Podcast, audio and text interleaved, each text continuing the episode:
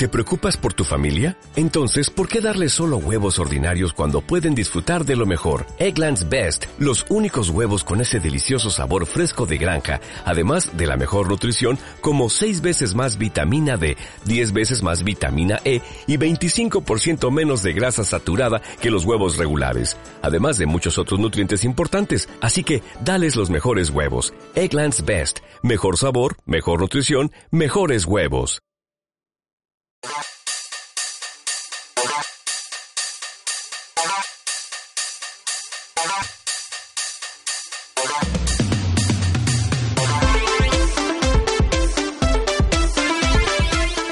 Radio UMC.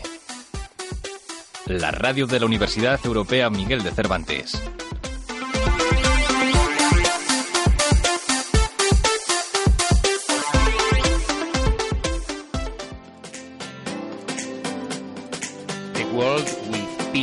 E con Ana Lucas y Patricia Santos.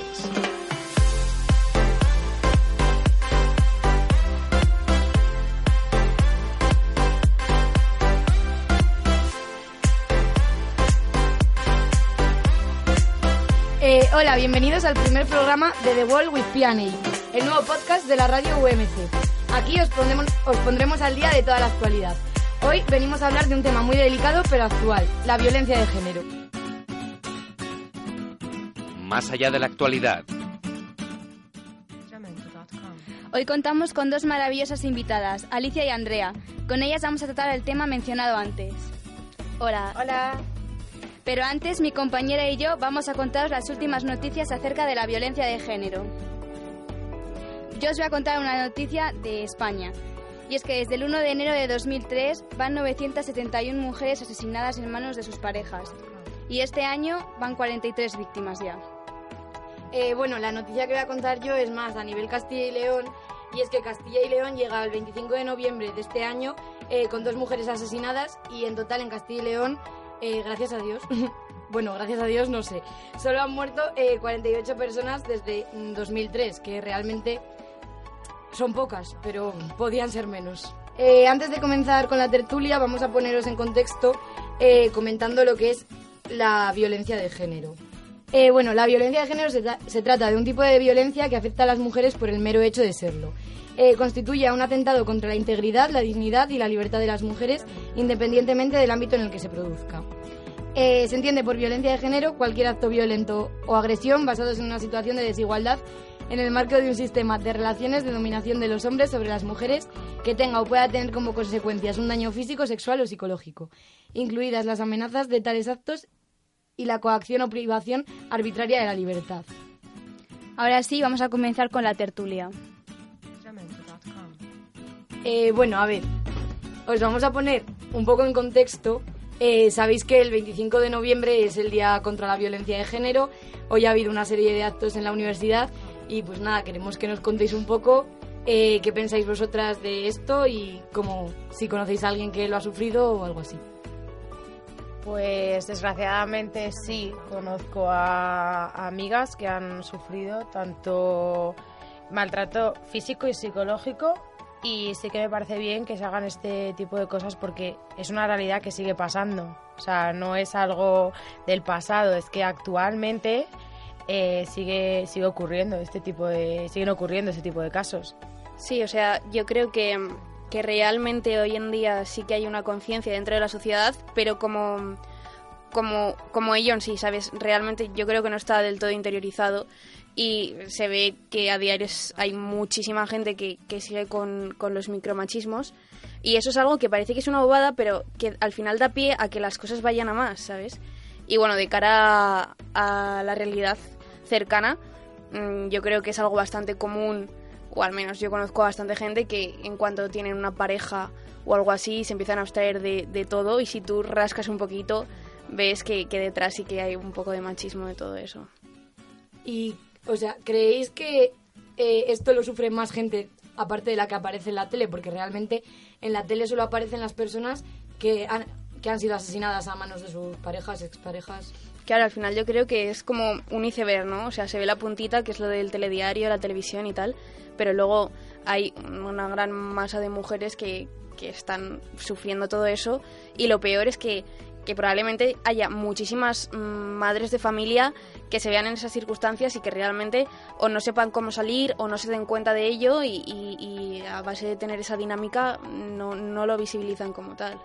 Yo también creo que sí. Creo que, como has dicho tú, eh, solo se visualiza cuando una mujer es asesinada, pero sí que hay diferentes tipos. El, hecho de que tu novio te pueda controlar con quién vas, te controle el móvil, eh, tenga que saber dónde estás en todo momento, eso, o sea, eso también forma parte del machismo y de, de que no, no puede ser así. O sea, se visualiza cuando, eh, desgraciadamente, la persona ha sido asesinada, pero hay muchos casos.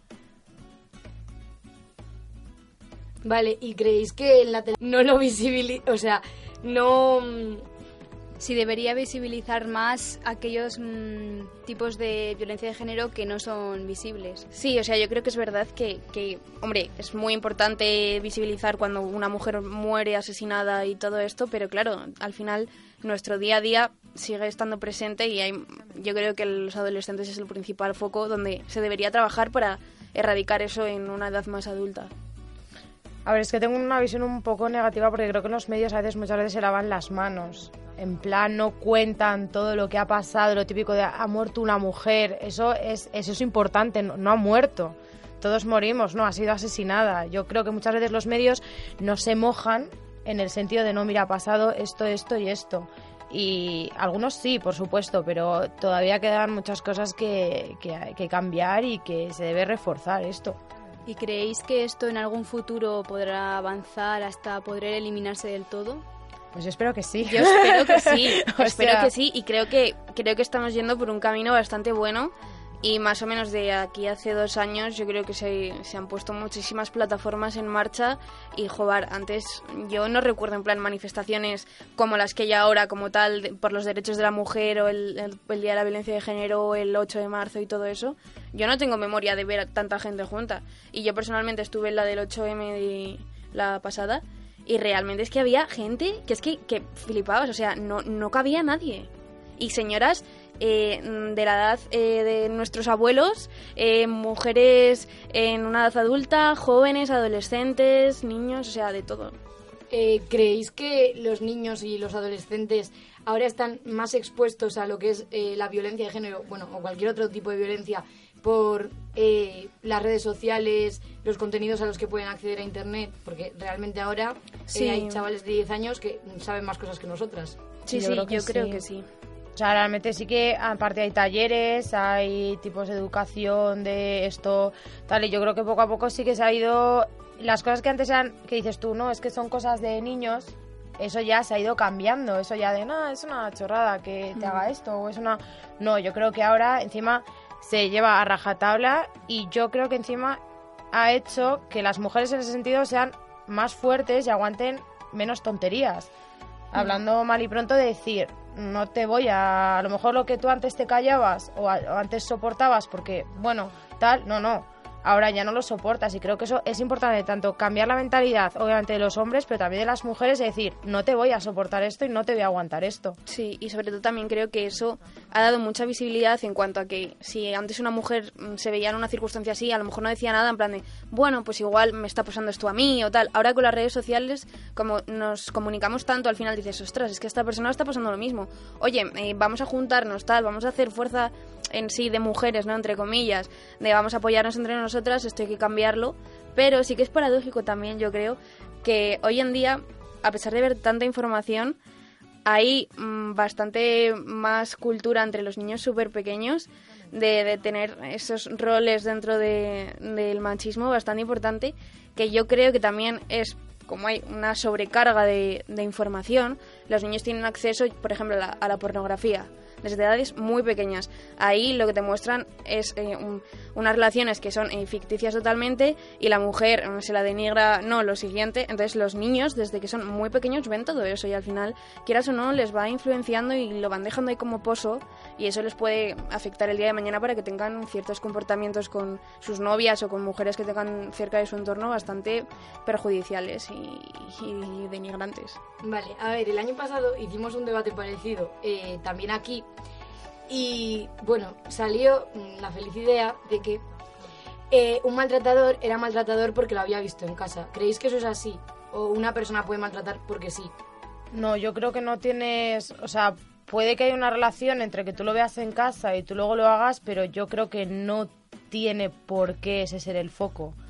Me refiero, o sea, tú puedes estar en un hogar en el que jamás ha habido violencia, pero tú directamente hacerlo, o sea, no creo que creo que, a ver, sí que es verdad que hay en hogares que se ve esto, pero es que en otros no. Entonces yo creo que también hay otros factores como, por ejemplo, la televisión muchas veces o incluso el colegio y tal. Pero vamos, yo no, yo no, o sea, no creo que haya una relación completamente directa desde lo que tú ves en casa a lo que tú puedes hacer en la calle. A ver, sí que es verdad que al final yo creo que toda violencia incita a más violencia. Si estás en un entorno, al final pues estás creciendo y te influencias de todo eso pero, pero es lo que dices tú, que realmente no tiene nada que ver porque simplemente por el contexto social en que tú te muevas, un niño si va a un colegio y tiene determinadas compañías, al final yo creo que lo externo, porque estás todo el día en el colegio, te va a influir mucho más que luego vayas a tu casa. Claro, El niño sufrirá por, por ver lo que vea en casa, pero no creo que... Además, siendo lógicos, cuando tú ves eso en tu casa, por ejemplo, un padre que maltrata a la madre, yo, yo entiendo que el niño sufrirá e intentará proteger a su madre. Es lo que le, saldrá más natural. O que a lo mejor el niño, aunque no haya visto violencia en su casa, considera que la violencia es el único medio para conseguir lo que él quiere o necesita. Claro, o sea, pero eso lo pueden haber visto fuera de casa. Claro, por eso, que no... Eh, en cuanto a pues eh, los spots y los anuncios que se hacen, o cortos, o lo que sea, en contra de la violencia de género, ¿creéis que dan frutos o que están ahí por estar un poco? A ver, yo creo que los hacen más bonitos que reales. Entonces, eh, es como, o sea, vale, sí, que el, tipo de violencia que estás poniendo existe, pero es que hay otros muchos más y realmente eh, lo muestras un poco, a mí me da una sensación de circo, de espectáculo, de mira, está pasando esto aquí con este chico que viene aquí tal, sale la chica tal a ver, ponlo en una situación normalizada que es lo que se, ve. se soluciona al minuto. Se lo cuentas a una amiga y ya, está, todo solucionado y ya no o sea, no te cuentan que esa chica luego probablemente tenga que ir cinco años al psicólogo. Eh, o sea, todo eso. sobre todo, mira, esto es una idea bastante importante que creo que es que no se muestra lo que hay después de la violencia de género. Vale, una chica es maltratada, ya sea psicológicamente, que a veces es mucho peor que, que físico. Y, y, vale, llegas hasta el punto en el que esa relación se rompe y, luego, ¿qué pasa? O sea, la chica, una cosa mental, no pasas de un día a estar mal a un día a estar bien. Claro, es que se lleva un proceso. Como que lo cuentas y ya está. y luego eso afecta en el resto de tu vida. Sí, bueno, yo quiero retomar el tema del año pasado, de la charla que tuvimos también en radio, que se dijo que maltratador solo es aquella persona que mata a su pareja. ¿Vosotras creéis que eso es verdad? No, para nada. O sea, tú puedes ser un maltratador en el sentido, lo que comentaba antes de controlar a tu novia, eh, controlar con quién habla, eh, con quién va, lo que se pone, eh, lo que hace. Eso es, o por ejemplo, insultarla, humillarla. O sea, no creo que sea solo agresión física o cuando mm, matas a alguien. O sea, creo que hay diferentes tipos y eso hay que saberlo. ¿Y a vosotras os ha pasado alguna vez? O sea, a todas, a ti también, Patri. Yo pregunto. Hombre, yo creo que violencia de género como tal no, a lo mejor si miramos en el iceberg de la violencia de género, a lo mejor si miramos abajo a todos, alguna vez, bueno, a todas, alguna vez sí que nos ha podido pasar algo. Claro, tipo, pues sentirte, a ver, humillada, tampoco hace falta tampoco, claro. fatal delante de todo el mundo, pero... Pero sí, sentirte menos... Micromachismo... Físicamente no, pero psicológicamente de... Esto no me parece bien, no estoy de acuerdo, no lo hagas y si lo haces tal, eso desgraciadamente sí. Sí, o clasificarte porque seas mujer y no puedes hacer cosas de según gente chicos. Pero ya pues no de novios, sino incluso de personas No, no, de personas, claro. me ha pasado en plan de... No, no, de novios, claro. Eres chica, no puedes hacer este tipo de cosas siendo una chica o tal. Tienes que ser una señorita, no, no puedes. Ese tipo de cosas bueno, no ha pasado. A mí, por desgracia, sí. O sea, no a nivel físico heavy ni nada así, pero yo sí que estaba yendo al psicólogo. Y yo, cuando fui, yo no sabía que... Yo no sabía lo que me pasaba. Y realmente cuando fui, llegué y yo conté todo ¿sabes? Me dijeron, ¿quieres saber lo que te pasa? Y yo, pues obviamente vengo aquí porque no sé gestionar mis emociones, ¿sabes? Y me dijo, ¿te pasa esto? O sea, eres víctima de violencia de género. Y yo me quedé con cara de, ¿qué me estás contando? ¿Sabes? Muchas veces eso se pasa desapercibido, ¿sabes? Y realmente, si no es a través de una concienciación muy fuerte y, de la educación, que es súper importante, tú no te das cuenta de lo que te está pasando. O sea, tú piensas que la culpa es tuya, que haces tú las cosas mal, pero porque al final la gente que es así te abstrae de tu realidad, de tu círculo, y estás tan abstraído que no eres capaz de darte cuenta de, lo que te está pasando. Y realmente yo creo que es algo que yo, por ejemplo, muchas veces sí que mm, al, principio me daba cosa decir en plan de, bueno, soy víctima de la violencia de género, no qué. A ver, no, tampoco es, hay que hacer tanto estigma y hay que normalizarlo y decir, oye, pues mira, si yo puedo contar esto y que esto sirva a alguna chica que me pueda oír o alguien que necesite algo, joder, pues todo lo que sea por, por visibilizar a, a la gente que se pueda sentir así está bien. Bueno, pues finalizamos la tertulia aquí, pero antes Alicia practica un arte marcial israelí y nos va a dar unos tips para defendernos ante una agresión. Encuéntranos en la web de la universidad en la pestaña de actualidad. Eh, bueno, eh, te vamos a preguntar un poco, Alicia, sobre pues, eh, qué haces, por qué lo haces y qué has aprendido.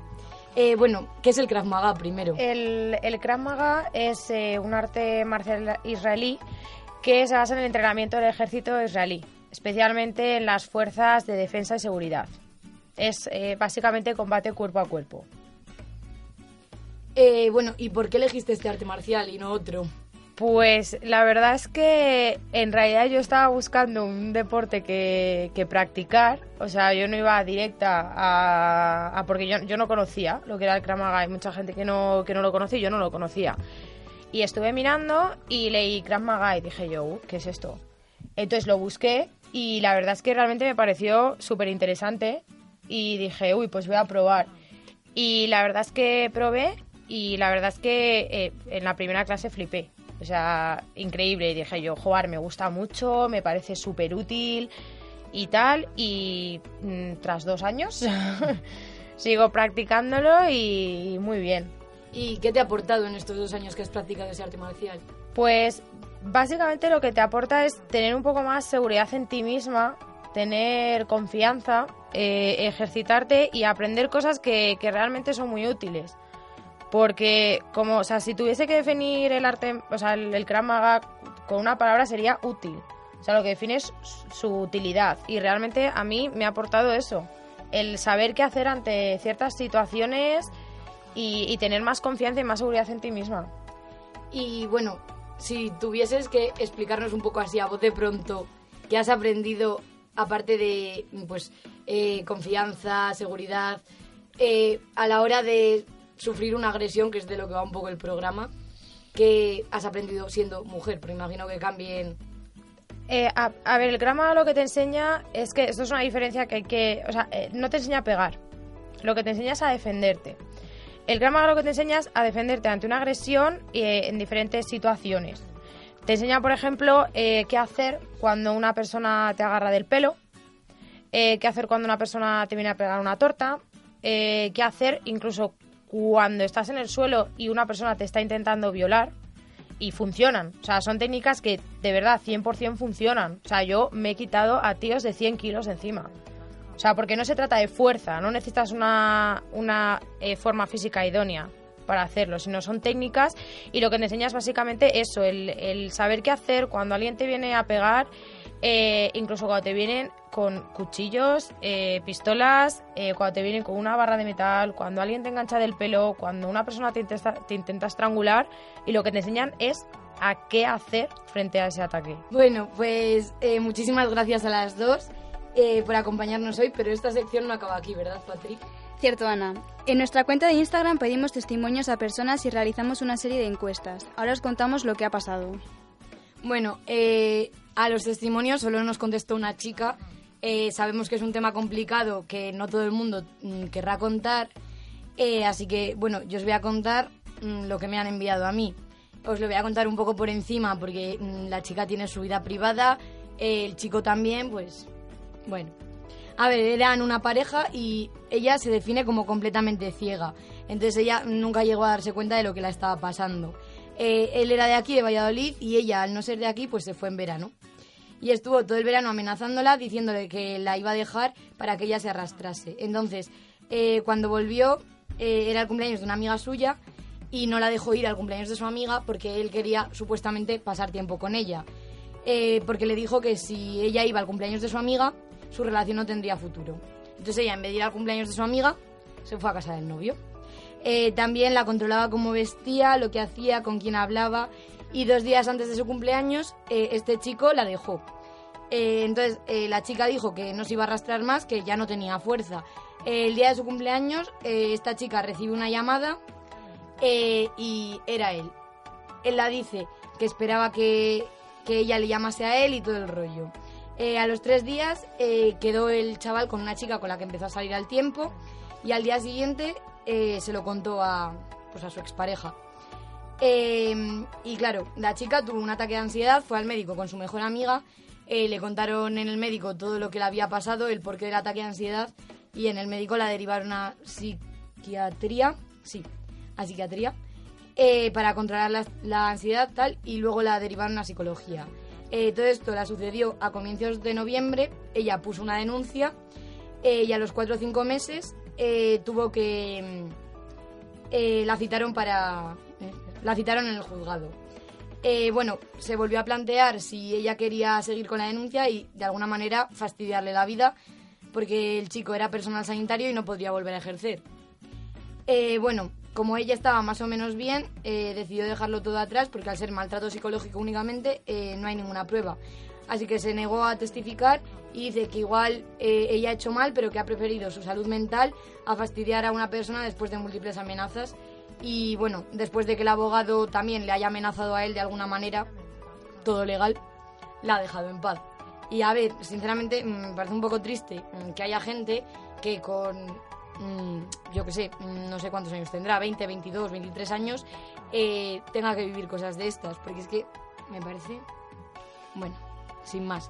Y ahora pues nuestra compañera Patricia nos va a contar eh, los resultados de las encuestas que hicimos en Instagram.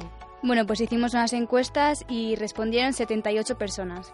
Y ahora pues vamos a comentarlas entre las cuatro, las respuestas, a ver qué os parecen. Bueno, de las 78 personas, de chicas heteros, 19 mm, dijeron que sí habían sufrido violencia de género y 34 dijeron que no. En cambio, de chicos heteros, eh, ninguno ha dicho que sí, en plan violencia doméstica, claro, y 15 han dicho que no. ¿Qué os parece esto? Pues muy evidente con la realidad, ¿no? Yo creo, al final la violencia de género está focalizada en la mujer. Que no quiere decir que no haya hombres que también puedan sufrir violencia de género, que eso también es- hay que decirlo. Pero el foco principal es la mujer y, y es la gente que... Las mujeres son mujeres las que mueren al año, ¿sabes? No sé, yo es que creo que en caso de los hombres muchos lo ocultan también. Porque me acuerdo en un taller eh, que estaban contando que, claro, el hecho de que un hombre fuese a decir que una mujer le pegaba era como No humillante visto, para él. Era como... Guau, y a mí no me parece ninguna broma, no me parece ningún tema de risa ni de nada. serio, claro. Es igual de serio. Entonces yo creo que muchos lo, lo ocultan en plan de... ¿Cómo voy a Claro. contar esto que voy a quedar como que... Sí, como que eres el débil. Claro, como que me controla ella. Sí. Sí, quizá los hombres se focalizan más en violencia pues psicológica, yo creo, porque realmente los hombres, pues eso, al final no, no hay muertes, yo creo, en Claro. relación a esto, porque un hombre se puede defender por lo, por lo normal, sin partiendo de un físico básico con su fuerza, ¿no? Sin embargo, la mujer siempre está en la postura débil, Sí, sí, o sea, el año pasado cuando tratamos este mismo tema, excepto si Eh, haces Krav Maga. ¿Sabes? Ah, ojo. Cuidado. Cuando tratamos este tema, eh, nos decían, ya, pero es que hay hombres que también mueren. Mm, Bueno, pues eh, si no recuerdo mal, creo que buscamos en internet y en el año 2017 solo habían muerto ocho hombres a manos de sus parejas. Claro, ahí no especifica si su pareja era hombre o era una mujer, pero ocho. Frente a mm, todas las que habrán muerto, todas las mujeres que habrán muerto en ese año, pues me parece una cifra un poco raquítica. A mí es que me parece un poco la excusa. La excusa de... eh, no, es que también... Sí, mueren hombres, pero no puedes comparar la cantidad de mujeres que mueren con la cantidad de hombres. A mí me parece un poco excusa para no afrontar el problema, para no reconocerlo. Para no reconocer que esto pasa. No, es que también, también mueren hombres. Que sí. Sí, sí, totalmente. Pero- Sí, la gente lo hace un poco, yo creo, también como para intentar justificar eh, que, eh, que, que no hay que ser tan feminista, que eso Exacto, es todo sí, una historia que nos hemos montado. Sí, sí, totalmente. Bueno, y de chicas que sean homosexuales o bisexuales, tres dijeron que sí la habrían sufrido, diez que no. De chicos homosexuales bisexuales, sí uno y ocho que no. Pero vamos, Pues volvemos a lo similar mismo. a lo mismo. Sí, que tanto un hombre yo- como una sí, mujer sí, puede maltratar, hacerlo. que es que Pero eso volvemos a lo mismo que antes. Bueno, y preguntamos también de qué tipo y la mayoría han coincidido en el psicológico o maltrato emocional. Y hay uno que ha llegado a decirnos que incluso la muerte ha conocido. Claro, o sea, les Guau. preguntamos que, Guau, joder. que si habían, o sea, que aunque no lo hubiesen sufrido, si habían conocido a alguien que lo sufriese. Y pues esas han sido los resultados. Pues tiene que ser duro, la verdad. Sí, Mm. y luego preguntamos si conocían el iceberg de la violencia de género, que yo creo que es importante conocerlo, porque solo visibilizamos la parte de la muerte, pero hay más, ¿sabes? Y solo el 54 nos dijeron que sí, y los otros 24 nos han dicho que no, que no la conocen. Pues ah, yo creo que es algo bastante importante y que yo, por ejemplo, cuando fui a la psicóloga la primera vez, es lo primero que me dijo en plan de, mira, esto existe, ¿vale? Aunque tú no lo sepas por la sociedad en la que vives. Y esto pasa. ¿Y te ha pasado esto? Sí, ta, sí, sí. Y realmente yo creo que si eso lo haría cualquier persona, en algún momento de tu vida te ha pasado. Segurísimo, segurísimo. Porque, porque son cosas tan elementales como eso de mm, privarte de tu espacio personal es algo que es fundamental para cualquier persona tener tu espacio y que realmente en las relaciones, sobre todo en jóvenes, no se valora. Sí, bueno, y ya pues vamos a decir la última pregunta, hay muchas más, pero hemos cogido las más importantes. Y hemos preguntado que si parecía necesario a la gente el 25N y hay cinco personas que nos han dicho que no, el resto han dicho que sí, pero el, 5, el 25N os parece necesario a vosotras. A mí sí que me parece necesario. O sea, yo creo que esas personas que han dicho que no, a lo mejor no tienen muy clara, o sea, muy claro el objetivo de, de ello. Y, puedo incluso entenderlo, porque sí que es verdad que en el tema del feminismo hay mucha gente que realmente no sabe lo que es. O sea, tú le preguntas y te dice que, que es la mujer por encima del hombre y que están hartos y que no sé qué y que nos estamos pasando. Y dices, no, no, no, es que esto no es. Entonces yo creo que sí que es necesario porque hay mucha gente que a día de hoy no conoce el propósito de esto. Y yo creo que sí que es necesario por eso. Hmm, Yo creo que es muy necesario porque lo que se busca es, como, como decías, que sea conocido lo primero. Porque realmente hay mucha gente que, no tiene ni idea y que sí, que lo escucha, que lo escucha en el telediario, en noticias, tal cual, pero realmente no tiene una idea formada ni siquiera de, los, de lo que ellos mismos piensan acerca de eso, que yo creo que es lo más importante. Ya quizá no conocer todo el conjunto, pero sí al menos un poquito para formarte tú tu opinión personal, ¿no? Y al final es eso que lo importante yo creo que es que se hable de ello, tanto para bien como para mal, porque eso va a significar que, que está teniendo repercusión. Y si se puede llegar a algún lado con todo esto, que espero que sí, pues Y tanto para hombres como mujeres. O sea, es más para hombres, pero yo creo que también para mujeres, en lo que comenté antes, de no te pienso tolerar esto. No pienso que me. O sea, no voy a consentir que me hables así. No tal. Hmm, Totalmente. A ver, yo lo veo necesario por el hecho de que es por algo que hay que visibilizar. Igual que veo necesario el 8 de marzo o el 20, no sé cuándo es el orgullo, el 29 de junio, el Nueve. 28 de junio, ¿no? No tengo ni idea. Eh, Bueno, eso o el día del es una orgullo. semana. No sé, pero, junio o sea, también lo, Sí, sí, es también lo veo necesario. Son como fechas puntuales necesarias para visibilizar algo. Mm, No es que me digan, no, es que mm, también existe el Día del Hombre. Claro que existe, si existe día para todo. pero a ver, en el Día de la Mujer hay que visibilizar algo y en el Día del Hombre no tienes que visibilizar Pero- nada. Pero porque yo creo que no son conscientes de la importancia. Y realmente si de ellos no ha salido reivindicar un día para ellos porque tengan X problemas y quieran visibilizarlo, es que realmente no tienen necesidad de ello. Pero es Claro, que también, con perdón, es que no es un colectivo, por así decirlo, que haya sufrido, Oprimido. un, que haya sido oprimido. o sea, que es que siempre está me refiero, esto se hace por colectivos que han sido oprimidos, eh, que han sido maltratados, que han sido insultados. Entonces, a ver, claro que hay hombres que han sido oprimidos, han sido insultados, claro que sí, pero no al nivel Claro, claro. de este tipo de colectivos. Bueno, eh, ahora sí, finalizamos esta sección y la semana que viene pues volveremos con más ganas que nunca. Regresaremos con una sección nueva y descubriremos a gente con potencial, con grandes talentos que todavía están por salir a la luz o que pues ya han salido y no han conseguido tener fama. Eh, pero para ello habrá que esperar una semana más y nos vemos la semana que viene en otro programa de The World with P&A. ¿Qué quieres contarnos? Te escuchamos. radio@umc.es.